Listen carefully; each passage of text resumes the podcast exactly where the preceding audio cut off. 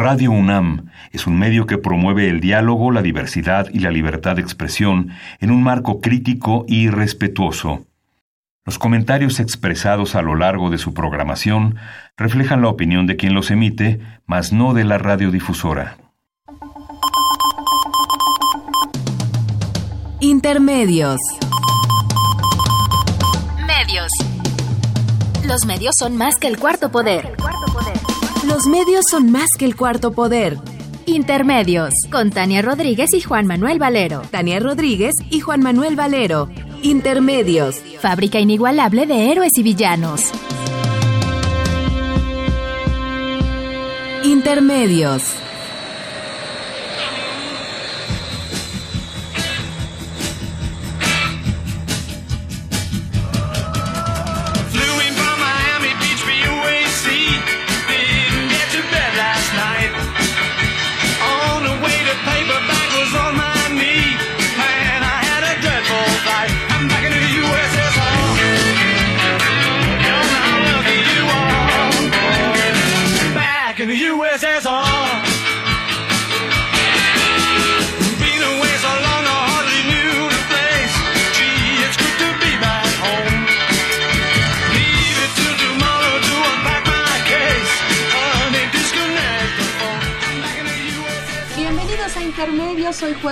18 de enero del 2018. Los saludamos Tania Rodríguez y Juan Manuel Valero con el enorme gusto de estar aquí en Radio UNAM.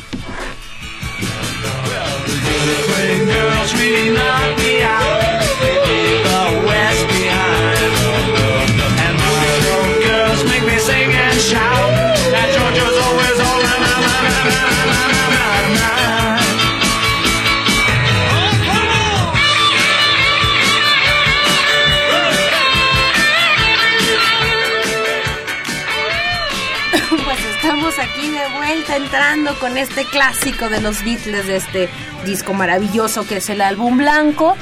Y lo oímos porque nos gustan mucho los, los Beatles, pero porque esta canción se llama Back to the USSR, regresando a la URSS, o como diríamos nosotros en español, a la URSS la URSS. A la URSS. La extinta Unión Soviética. Y yo diría de regreso como a la Guerra Fría en toda esta discusión pública de amenaza. Pues sí. De que la, la crápula, Ahí vienen los rusos. La crápula política ha convertido a la carrera por la presidencia de la República de nuestro país en una tragicomedia.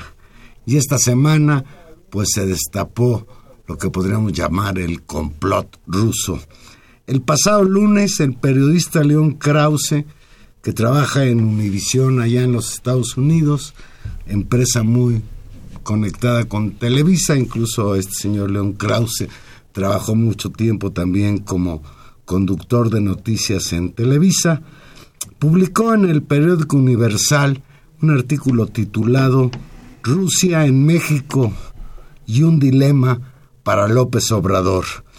Dice León Kraus, leo textual, no se trata de asustar con el petate del muerto.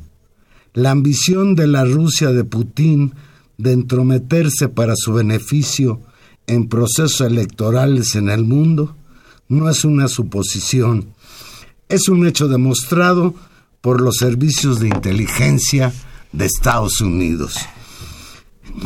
Krause retoma los temores del asesor de Seguridad Nacional de Estados Unidos, el señor H.R. McMaster, que dice que ya hay señales de injerencia rusa en la carrera presidencial a través de sofisticadas campañas de subversión, desinformación y propaganda el, este personaje, el general McMaster, comentó, y lo cito textual para que usted no pierda detalle de la retórica del personaje, dice, con Rusia, estamos preocupados por las sofisticadas campañas de subversión, desinformación y propaganda mediante el uso de ciberherramientas.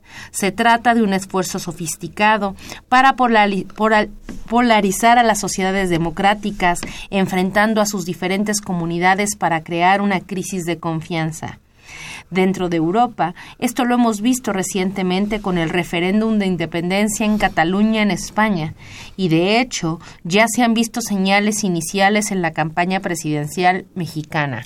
Yo te haré una pregunta, Tania. ¿Tú crees que si esto fuera cierto respecto a Cataluña, no hubiera puesto el grito en el cielo el gobierno del Partido Popular? el democratísimo. El señor este, Aznar. ¿Tú crees? Aznar no. Este, no, Rajoy, perdón, pues son lo mismo. Rajoy, Rajoy, perdón. ¿Tú crees? Bien. Bueno, pues No dijo cuáles señales el, el, comandante y tampoco en todo el artículo de León Krause hay ningún dato específico más que la relación que existe entre John Ackerman, este investigador de la UNAM, del Instituto de Investigaciones Jurídicas, que es manifiestamente pro López Obrador, incluso su esposa que ya ha estado aquí con nosotros, este está propuesta por López Obrador para ocupar un cargo en su gabinete.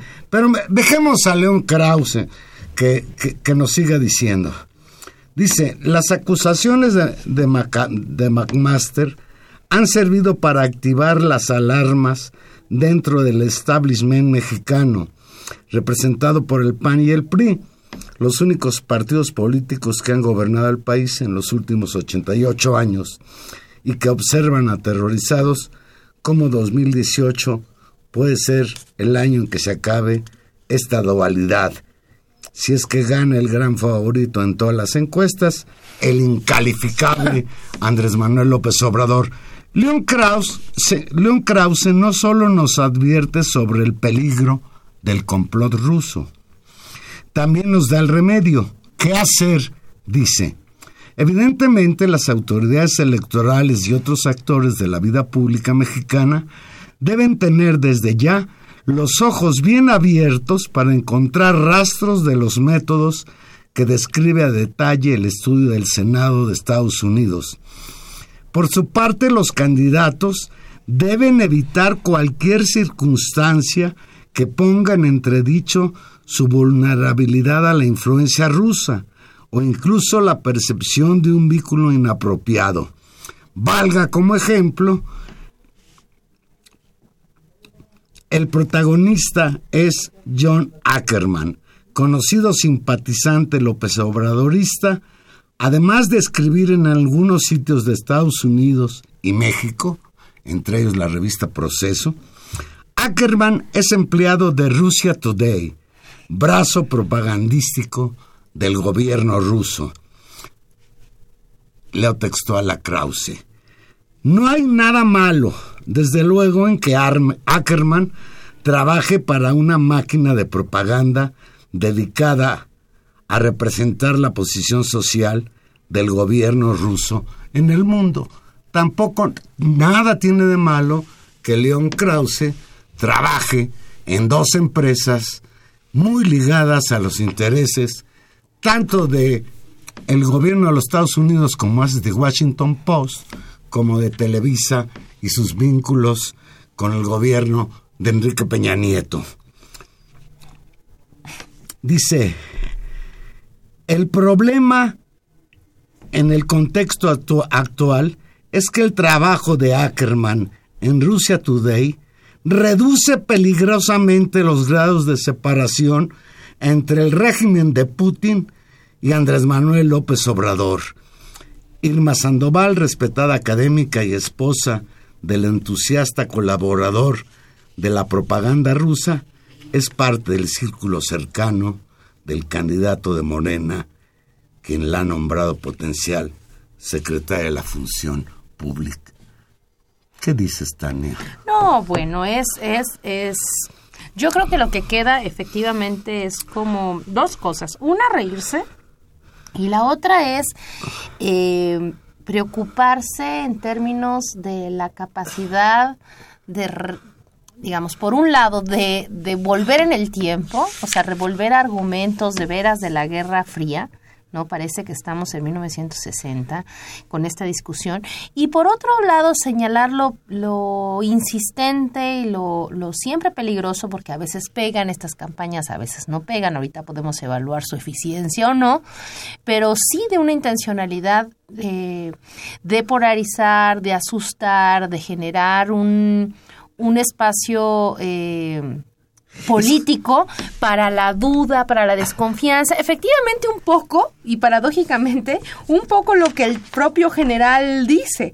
Campañas muy sofisticadas de subversión, de desinformación y de propaganda que tienden a minar a polarizar las sociedades, a enfrentar las comunidades, es decir, es justamente una especie como de, de diagnóstico inverso.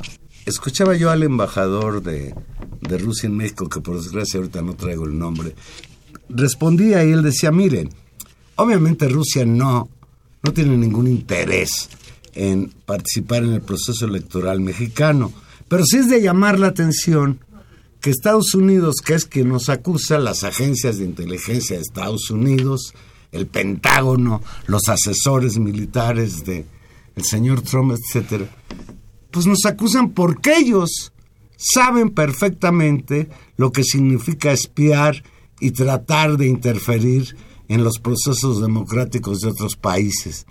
Y yo recordé aquello que alguna vez un profesor me enseñó en la Facultad de Ciencias Políticas Sociales. Me dijo, mira Valero, agarra un mapamundi de esos redondos, dale, gíralo y donde pongas el dedo, ahí ha habido una intervención de Estados Unidos. No hay ninguna prueba, no hay ningún elemento que demuestre que hay una vinculación entre la campaña de López Obrador y el gobierno ruso de Vladimir Putin. Fíjense, el director de comunicación social y portavoz de la presidencia mexicana, Eduardo Sánchez Hernández, rechazó el martes pasado los alegatos de las autoridades de Estados Unidos según las cuales hay señales de la injerencia rusa en las próximas elecciones presidenciales en México. Lo textual al vocero de Peña Nieto. He tenido conocimiento de versiones periodísticas, pero no tengo conocimiento de evidencia o prueba alguna de la injerencia rusa que se haya dado en el proceso electoral mexicano, afirmó Hernández ante una rueda de prensa en la sede de la presidencia de México. Y hoy, hoy Andrés Manuel López Obrador respondió. Sí, respondió con, con, un video eh, desde Veracruz, un video que, bueno, pues ha sido un éxito en las redes sociales, ha sido muy muy visto y muy comentado, sigue siendo y desde la mañana un video que se subió muy temprano, a las 8 de la mañana ya estaba en las redes, empezó a comentarse en los noticieros, en las, en, en las redes sociales y desde ese momento empezó a ser trend topic, ¿no? En Twitter y hasta hace unos minutos que entramos al programa que volvimos a revisar la red social, seguía siendo un trend topic con el hashtag eh, Andrés, Andrés Manuelovich. Dice el eh, video, ya no soy el peje, ahora soy Andrés Manuelovich.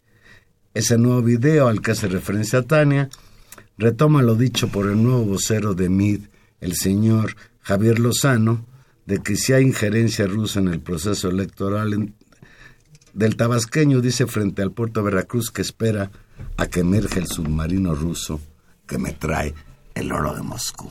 Sí, un, un video realmente eh, gracioso donde, donde se burla de la situación, donde lo lleva al extremo diciendo, bueno, estoy aquí esperando a que llegue un submarino que me va a traer el oro para eh, justamente hacer la campaña, porque ya ves que dicen que me están... Eh, apoyando en, desde Moscú. Eh, creo que lo ponen en nivel justamente de sorna, que amerita una que amerita el, tema y la, la, falta de alguna evidencia de pruebas.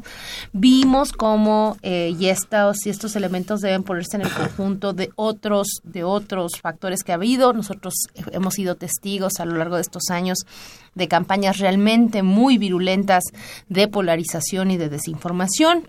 Lo vimos con el tema de eh, una amenaza, eh, un peligro para México. Lo vimos después para también para otro tipo de actores. Yo siempre lo recordaré en la campaña espantosa que se hizo en contra de los profesores de la CENTE. Eh, y creo que lo que vale la pena en este caso es destacar, uno, la estrategia, que en este caso creo que es muy fallida, pero por otro lado a los actores que le impulsan. Y ahí no está de más recordar básicamente a algunos de los elementos que están ahí, que es Javier Lozano, ¿no? Eh, que se volvió panista del gobierno de Calderón y ahora eh, flamante vocero del candidato del PRI. Eh, León Krause, desde un medio también desde Estados Unidos, ligado a Univisión, con ciertos intereses muy, muy concretos también. Y el tercero, Juan Ignacio Zavala, eh, bueno, pues hermano de Margarita Zavala, eh, muy activo. Que está pidiendo firmas para que expulsen a John Ackerman del país. No, un despropósito. Por traición a la patria. Tenemos en la línea telefónica a Álvaro Delgado. Buenas noches, Álvaro. ¿Qué tal? Muy buenas noches. Buenas noches al auditorio. Estoy a sus órdenes. Álvaro Delgado, analista político y reportero de la revista Proceso. Álvaro, pues de entrada, ¿qué opinas de la injerencia rusa en la campaña de López Obrador? Pues yo ya me quiero ir a mi tierra porque eh, yo sí tengo miedo. ¿Ya te vas a Mérida o a dónde es tu tierra? León, yo soy, ¿no? Yo soy de Lagos de Moreno, Jalisco. No, bueno, ahí sí no, yo no creo que lleguen los rusos. Muy bien. Sí, este, por eso quiero, pues irme, porque sí tengo mucho miedo. Eh, como está de moda desde hace 12 años, tenés miedo. Eh, tienen miedo hasta los que defienden eh, el statu quo, este, no le tienen confianza ni a las instituciones que, que crean, entonces pues todo el mundo tiene miedo, yo también tengo miedo ya y por eso me voy a mi tierra. Mira, hay que tomar, eh, no hay que tomar tan en serio, por una parte, esta, esta versión eh, sin sólidos fundamentos desde mi punto de vista, hay que tomarlo con humor, pero al mismo tiempo no puede uno dejar de soslayar que tratándose de una estrategia política, mediática, puede efectivamente generar una situación verdaderamente de miedo, como cuando hace 12 años, en el proceso electoral del 2006, sí se generó una situación que eh, relacionada con Venezuela, que hizo que mucha gente, incluyendo familiares míos precisamente de esa región de Jalisco y de Guanajuato, dijeran que votar por López Obrador implicaba eh, iniciar en México una situación como la de Venezuela. Han pasado 12 años y no hay una sola prueba que yo sepa de la del injerencismo eh, por la vía económica eh, o ideológica, eh, electoral, política de Hugo Chávez y de su revolución en México y particularmente en López Obrador. Pero se está ensayando una vez más un esquema semejante a ese y una vez más sin un solo elemento eh, de prueba para buscar descalificar pues a uno de los contendientes. Eh, esa es la parte, digamos, que no puede uno tomar a broma. Puede uno tomar a broma que eh, haya eh, esta, pues, sonsonete de personajes que ustedes han identificado, que son, que están, que tienen efectivamente intereses muy específicos, este, pero que vaya, son de risa sus argumentaciones. Sí, entre ellos un, un, personaje que tú conoces bien y que se ha destacado como pues gran propagandista, al parecer en esto que es eh, Javier Lozano. Ese no es propagandista, es un golpeador, un pendenciero de arrabal, un eh, personaje eh, mercenario que es capaz de insultar a cualquiera si esa es la orden que le dan sus amos.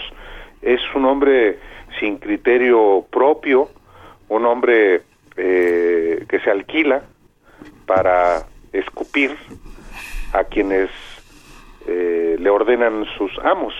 Eh, pero es finalmente también un emblema de lo que hoy es el PRI, de lo que hoy es el peñismo, de lo que hoy es el proyecto de imponer a este candidato desabrido, eh, que es eh, José Antonio Mid. Eso sí es verdad. Álvaro Delgado, pasemos, pasemos a otro candidato, al candidato de la alianza PRD, PAN, Movimiento Ciudadano, a Ricardo Anaya. Sí. Eh, pues Ricardo Anaya ya oficialmente es el candidato del PRD, ya lo hizo suyo el Partido de la Revolución Democrática. Sí. Y llama mucho la atención que hasta se puso el chaleco amarillo. Que le vino grande. eso dices tú en tu artículo en proceso que le vino grande. Sí. Platícanos un poco del significado de ese de esa chamarra amarilla. Bueno, finalmente es el, la consumación de una de un proyecto eh, de manera entusiasta abrazó Ricardo Anaya y es un proyecto acariciado por eh, un sector del PRD, particularmente los, los chuchos, muy venidos a menos, por cierto, en ese partido, pero que lograron, digamos, que ir sembrando la idea de que solos eh, iban directísimamente al precipicio y a su muerte. Y también de parte del P, del PAN, hay un personaje que no hay que perder de vista, no es tan protagónico como lo fue eh, ni siquiera en el 2012 y antes en el gobierno de Fox y como frustrado candidato presidencial que es Santiago Krill. Krill es un personaje clave en esta coalición, en esta alianza, eh, y, y, él junto con eh, los chuchos y otras corrientes, las corrientes dominantes del, del PRD lograron eh, este, esto que eh, Borges llamaría una unión no por amor, sino por espanto. Entonces, eh, sin duda, Anaya hay que verlo con seriedad porque tiene sin duda posibilidades reales de ganar la elección presidencial, entre otras razones porque eh, eventualmente si el candidato del PRI, José Antonio Mid, no crece pues el candidato de repuesto para los grandes intereses del país, pues claramente es eh, Ricardo Anaya. Ricardo Anaya es un personaje muy astuto que ha ido consolidando lo que se ha propuesto primero, nada menos que llegar a la presidencia del PAN y usar la presidencia del PAN con todo lo que implica ese partido en términos económicos, mediáticos, políticos, catapultarse primero a la candidatura eh, más fuerte y al final de cuentas doblando, sometiendo a sus adversarios internos, empezando por la propia Margarita Zavala que tuvo que irse. Entonces es un personaje que es eh, muy abusado, que sabe eh, negociar, que sabe pactar, que sabe eh, eh persuadir, y, y, hoy hay que verlo precisamente con una posibilidad real de ganar la elección eh, de julio, siendo apoyado no solamente por estos tres partidos, yo creo que sus apoyos son también de los grupos de poder económico que si efectivamente MID no despega, pues se van a ir claramente con él. Eh, yo estoy de acuerdo eh, contigo, eh, Álvaro. Creo que es un, un personaje muy interesante, el, eh, Anaya, en términos de su movimiento político. Él, él, él, ha sido, ha luchado por lo suyo y le han ido saliendo eh, varias cosas. Sí. Y no dejaba de pensar en un, una especie como de equivalente este, en estas lógicas de que las historias se nos repiten de muchas formas, eh, con Diego Fernández de Ceballos, que en su momento, pues eh, también apabulló a un muy gris candidato eh, priista, Ernesto Cedillo, ¿no? Y quien destacaba en las encuestas de manera creciente en una en un momento en el cual pues toda esta maquinaria asociada a las a las elecciones y a las a la demo, a las democracias, si eso le podemos llamar así, pero por lo menos a la maquinaria electoral iba arrancando en este país y que decidió, y tú lo recordarás eh, muy bien justo antes de las elecciones, unos meses antes, retirarse porque le iba ganando. Y ahí es donde, donde en tu, en tu reflexión, y te lo pregunto así porque tú escribiste un, un libro sobre el acuerdo entre, entre Calderón y Peña y entre la vieja cercanía de grupos políticos entre el PAN y el PRI. Yo, te, te, pregunto eso, ¿cómo, ¿cómo ves en este horizonte Anaya? Es decir, ¿se mantendrá? ¿Lograrán ponerse de acuerdo? ¿Cómo lo ves? Mira, por lo pronto están peleados Peña y Anaya.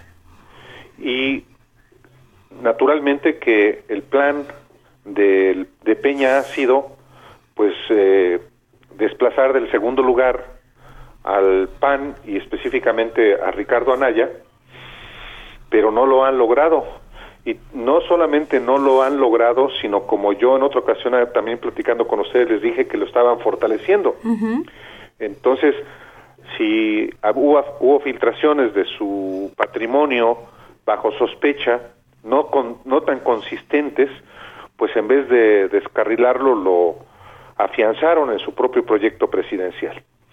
Yo pienso que va a continuar un embate eh, a, contra Ricardo Anaya desde el gobierno, porque estos cambios que hubo en el gabinete la semana pasada son claramente dirigidos a accionar desde el punto de vista político electoral a favor del candidato del PRI y contra los adversarios.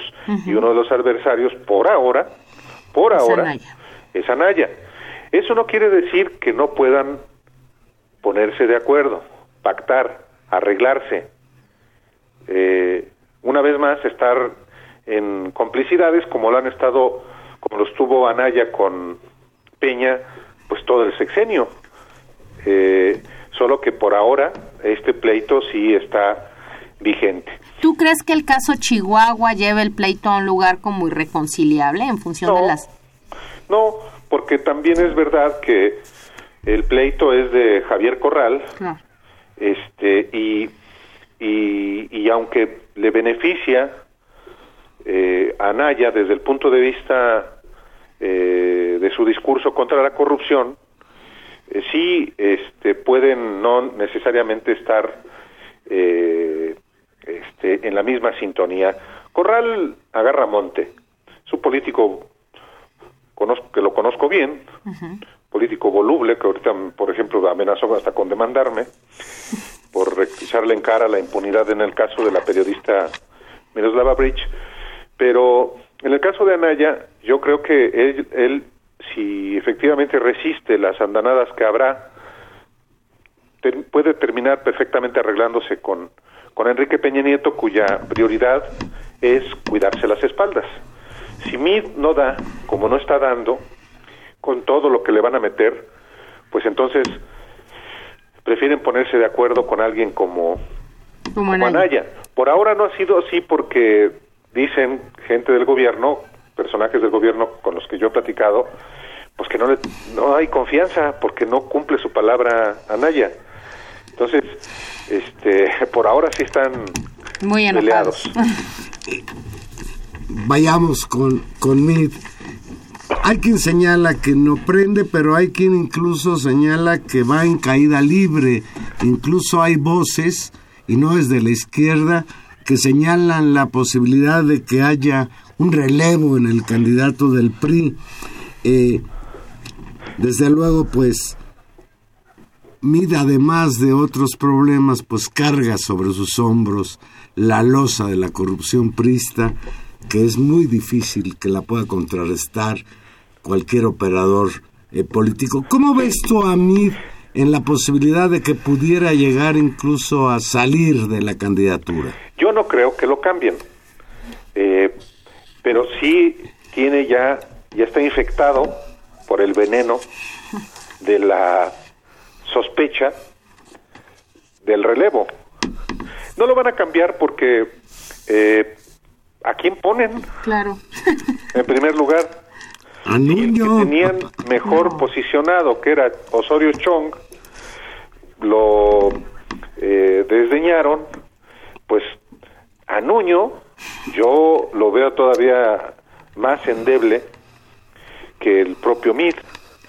Yo creo que van a seguir, va a seguir este eh, Mid con un gobierno volcado a impulsarlo eh, y, buscando fundamentalmente, claro, hacerlo ganar con eso que llaman la maquinaria, eh, porque ellos están ensayando una vez más el caso del Estado de México, eso es clarísimo. Pero también, este, eh, en el caso hay diferencias. Una, la primera de ellas, me parece que la más importante es que en el caso del Estado de México, Alfredo del Mazo es eh, un priista de raigambre. Eh, este, y en el caso de Mid, siendo priista toda su vida, fue un priista siempre vergonzante. Y la imposición como se operó, sí en el propio PRI ha evitado que prenda, que emocione, no porque, por ejemplo, Cedillo emocionara mucho, eh, mm. pero finalmente las condiciones internas del PRI hacen que pues los sectores, es una, la vieja cultura prista eh, se mueve en ese sentido. Ahora cambiaron hasta las formas. Entonces, eso ha implicado que el despegue como candidato de, eh, de, de, de Mir sea eh, pues muy difícil. no creo que esté en caída libre. Ese es un discurso, digamos, que, ah. que quisiera que si fuera real fundamentalmente Anaya, porque ellos, el, plan de Anaya, eh, lo sé porque platico con, con ellos, con el propio Anaya, es que en la medida en que se caiga MIR, ellos van a eh, captar todo el voto que no quiere a López Obrador, el voto del PRI que no quiere a López Obrador. Y siendo de dos, va a tener mayores posibilidades de triunfo Anaya. Y en el caso, por ejemplo, de López Obrador, López Obrador no le interesa precisamente que se caiga tanto MID, porque sabe que eventualmente, efectivamente, puede eh, existir un voto, que existe un voto en su contra en los sectores del PRI, y lo que él quisiera es ganar con su, con su tercio mayor. Entonces, eh, esas, esas declaraciones que uno escucha tienen que ver con que, eh, pues con las estrategias de cada quien.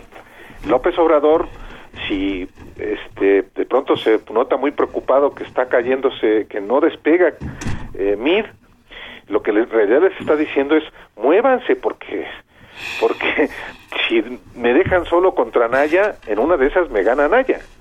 Claro. Entonces, por eso es lo interesante y, y al pronto el discurso que tienen uno y otro candidato a veces es eh, no es el verdadero, es simplemente estrategia para para afianzar la ventaja que tiene, como en este caso la tiene López Obrador importante, pero si son solamente dos, hay todavía un sector muy importante de los mexicanos que bajo ninguna circunstancia votaría por por López Obrador.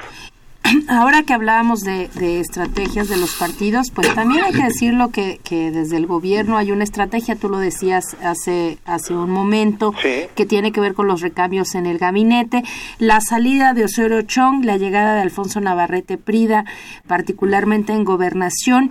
¿Qué, qué, ¿Cómo interpretas tú este movimiento? a, fin de, cerrar tal vez o compactar el grupo de Peña y de garantizar un control político del país, del propio PRI, ¿cómo lo ves? Pues es que quiénes son los que llegan a, a, quienes se apoderan de, de, esos cambios. Pues es el grupo del Estado de México, es el grupo Atlacomulco.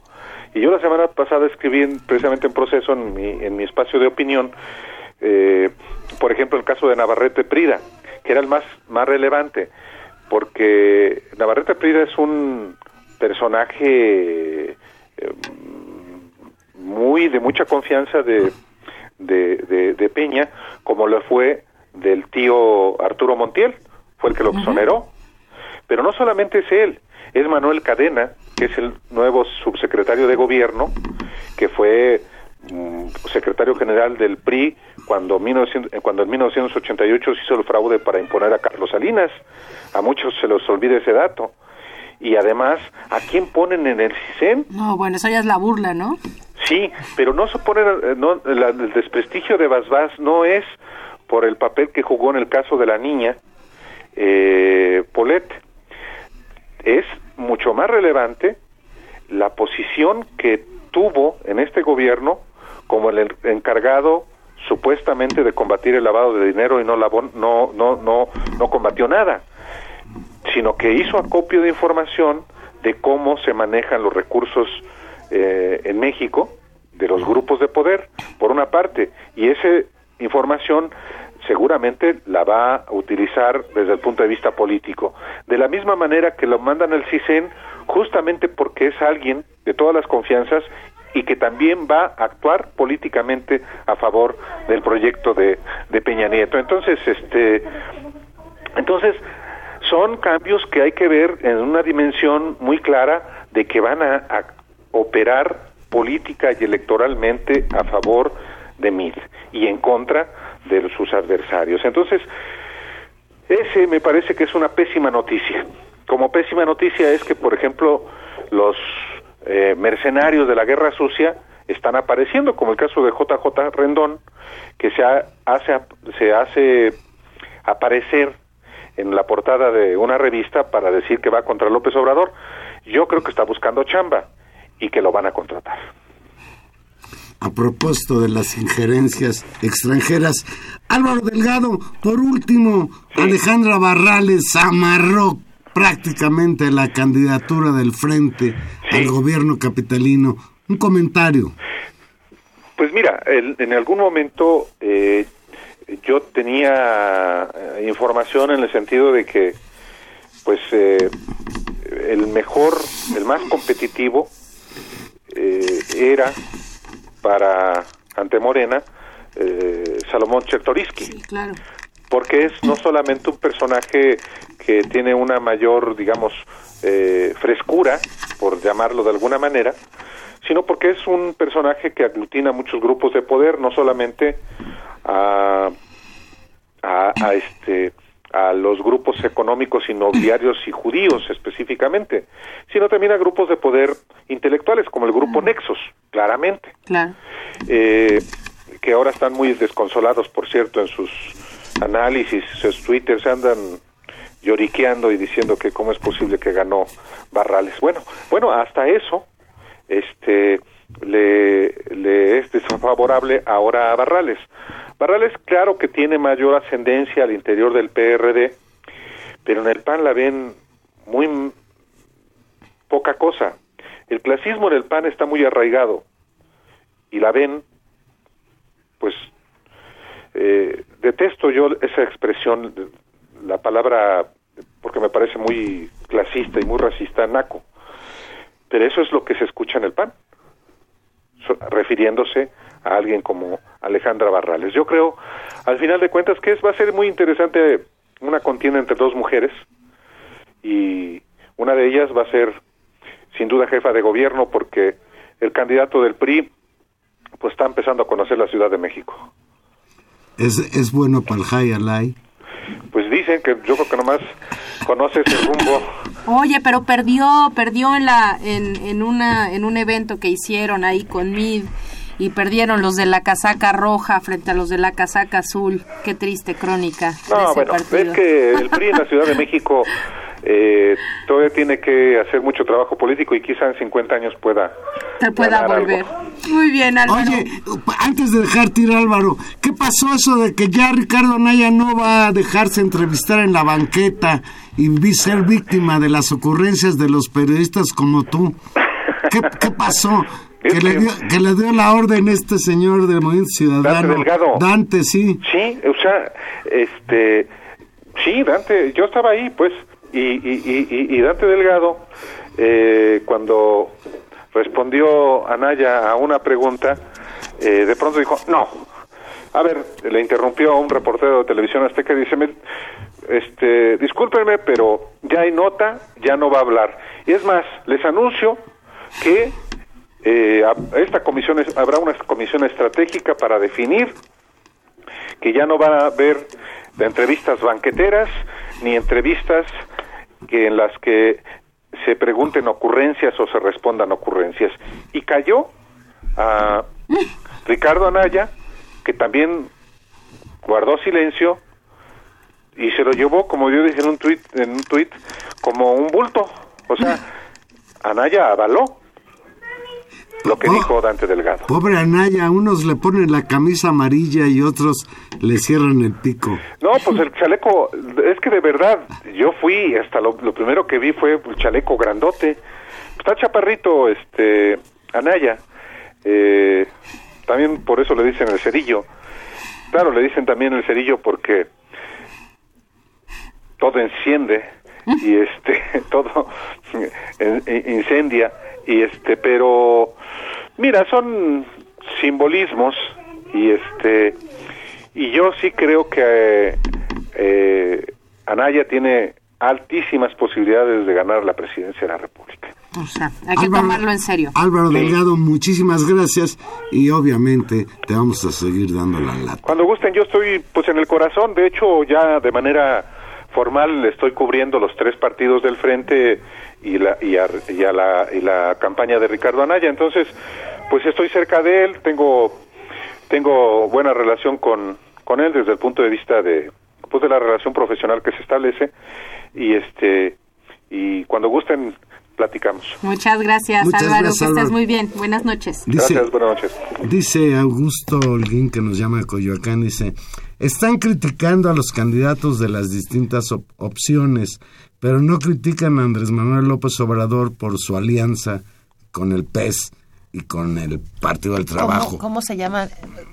Augusto Holguín. Augusto Holguín. Pues, pues sí, cuando fue la nota... te juramos no lo acabamos.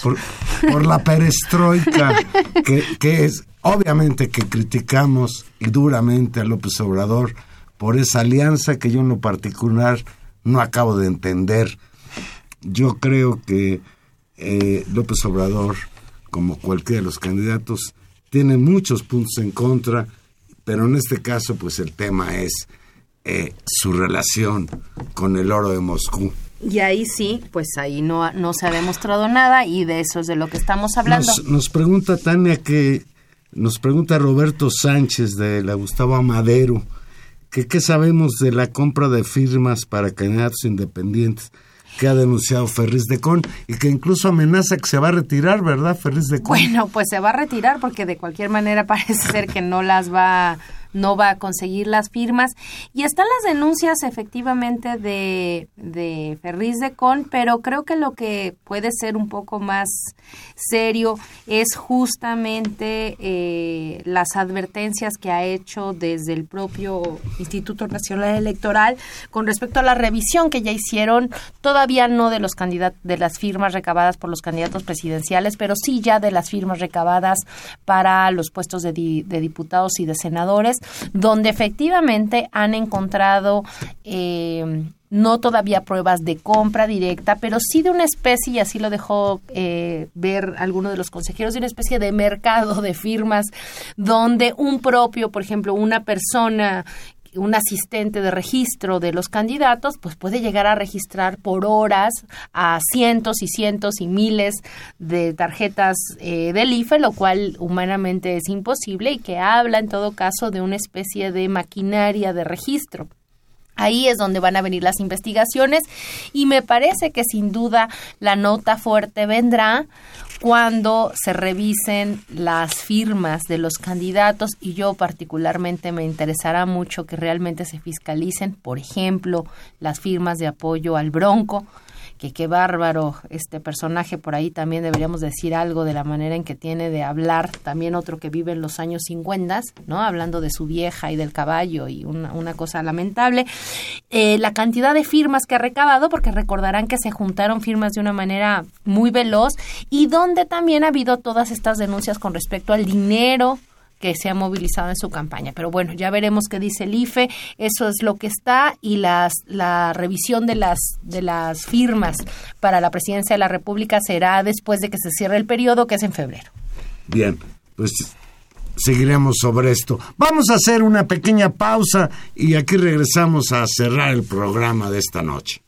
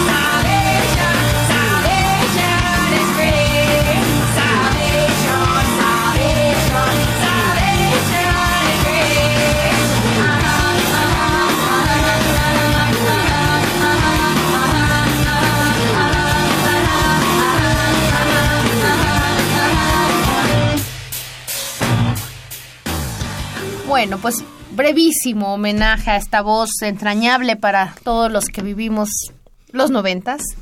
Eh, Dolores Ryan, que murió de manera inesperada, esta cantante eh, vocalista de un grupo pues muy importante en los últimos años, los Cranberries, que fue particularmente relevante en los en los 90. Irlandeses ellos.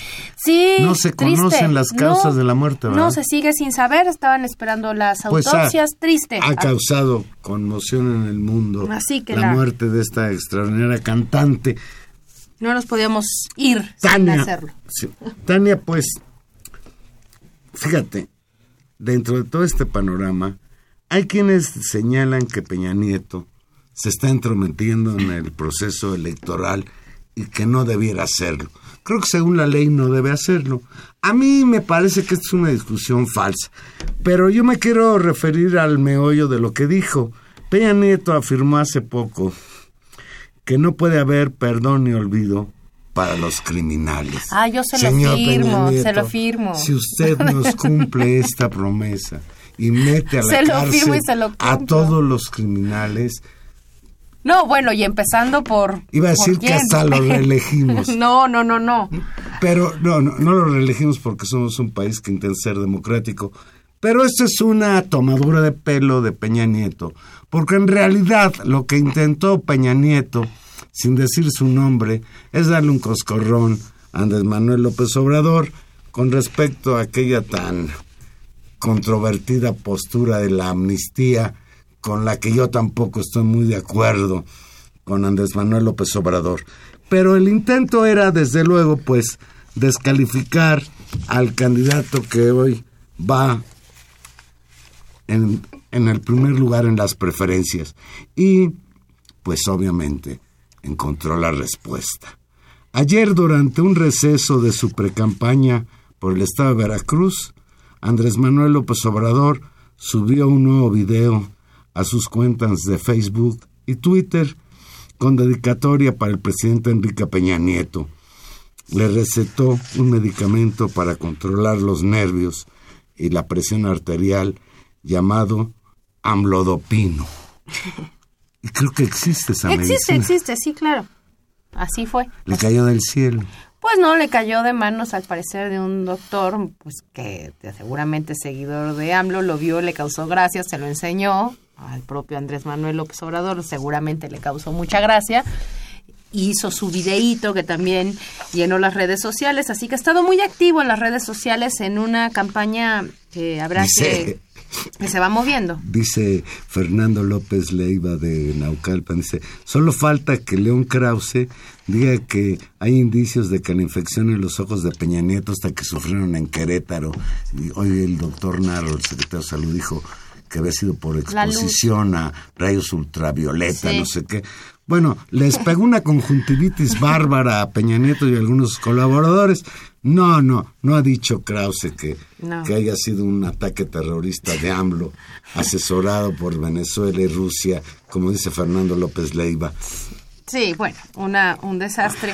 Y como se nos, se nos va acabando el tiempo, Juan Manuel, vale la pena eh, señalar que en otro, en otro de los temas que ha estado en la mesa, que es todo el, caso Chihuahua, del que muy brevemente hablamos con, con Álvaro Delgado, pues siguen en cuestión el tema de los 700 millones de pesos que el gobierno federal no ha transferido al cierre de 2017 al estado de Chihuahua.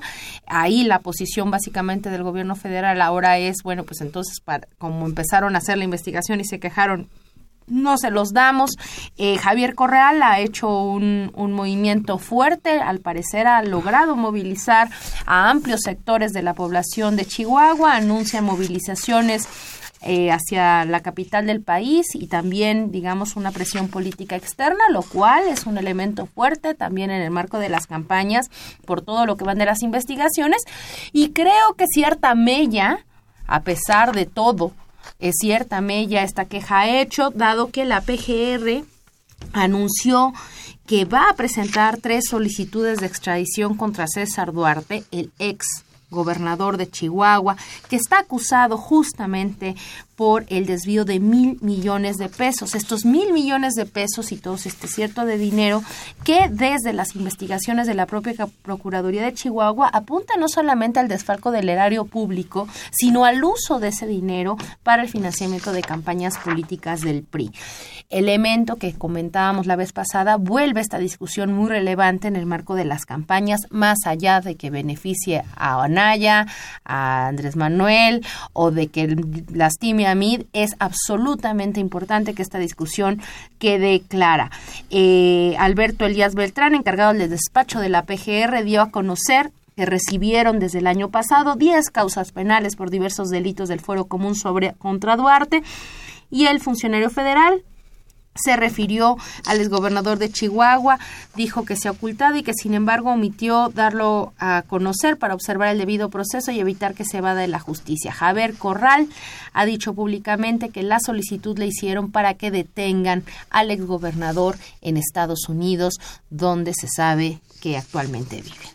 Bueno, lo sabes tú y Corral, porque el procurador este en funciones no sabe. Bueno, yo lo sé por lo que los, los No sabe bien a bien dónde, ¿Dónde estará. Pues sería una magnífica oportunidad, señor Peña Nieto, de cumplir con esto que señaló usted, de que hay que erradicar de este país a los criminales. Yo creo que es justo que venga el señor eh, Duarte, gobernador de Coahuila, de Chihuahua, perdón, a rendir cuentas sobre esta estafa, sobre este dinero que se trianguló de la Secretaría de Hacienda al gobierno de Chihuahua para después ir a parar a las campañas del PRI de 2016, por, es, por cierto, campañas en las que el partido del gobierno perdió. Les pasó lo mismo que con el Watergate, ¿te acuerdas de la Bastida? Que le metieron muchas ganas a el paso de dinero de Pemex a la campaña de la Bastida y sin embargo pues perdieron las elecciones en aquel año contra por primera vez el candidato de un partido de oposición, el Partido de Acción Nacional, Fox 2000, la promesa de la transición a la democracia. Lo que sí queda claro también, Juan Manuel, es que estamos pues a punto o estamos en la fase, empezando la fase final de las pre-campañas. Tenemos una enorme cantidad de temas. Eh, los actores políticos se han posicionado, las alianzas se han consolidado. Finalmente allá hay candidatos definidos en todos los frentes y el pues lo que se anuncia efectivamente es una un año político muy, muy, muy movido que esperemos pueda ser procesado con inteligencia por la sociedad mexicana y que, bueno, a nosotros nos pone eh, felices y al mismo tiempo preocupados, pero bueno, nos dará mucho de qué hablar y aquí estaremos haciéndolo. Eh, pues ya, nos vamos terminando una cosa, bueno, y además también el tema, si todo este año, además de todo esto, tenemos a Trope encima, esperemos que deje de tuitear y que deje un poco en paz a pobre Mexiquito. Y también esperemos que siga la buena racha de los Pumas y este domingo derroten al odiado América. Estuvimos hoy con ustedes en los controles técnicos, el camarada Humberto Sánchez Castrejón, en la producción, el camarada Gilberto Díaz Fernández. es casi comisario político. No, no es cualquier Y en los micrófonos. Tan solo Tania Rodríguez. Taniushka Rodríguez. y Juan Manuel Valero, que simplemente les desean una bonita noche. Abríguense, está haciendo mucho frío en la Ciudad de México y en gran parte del país. Buenas noches, aquí nos escuchamos el próximo jueves.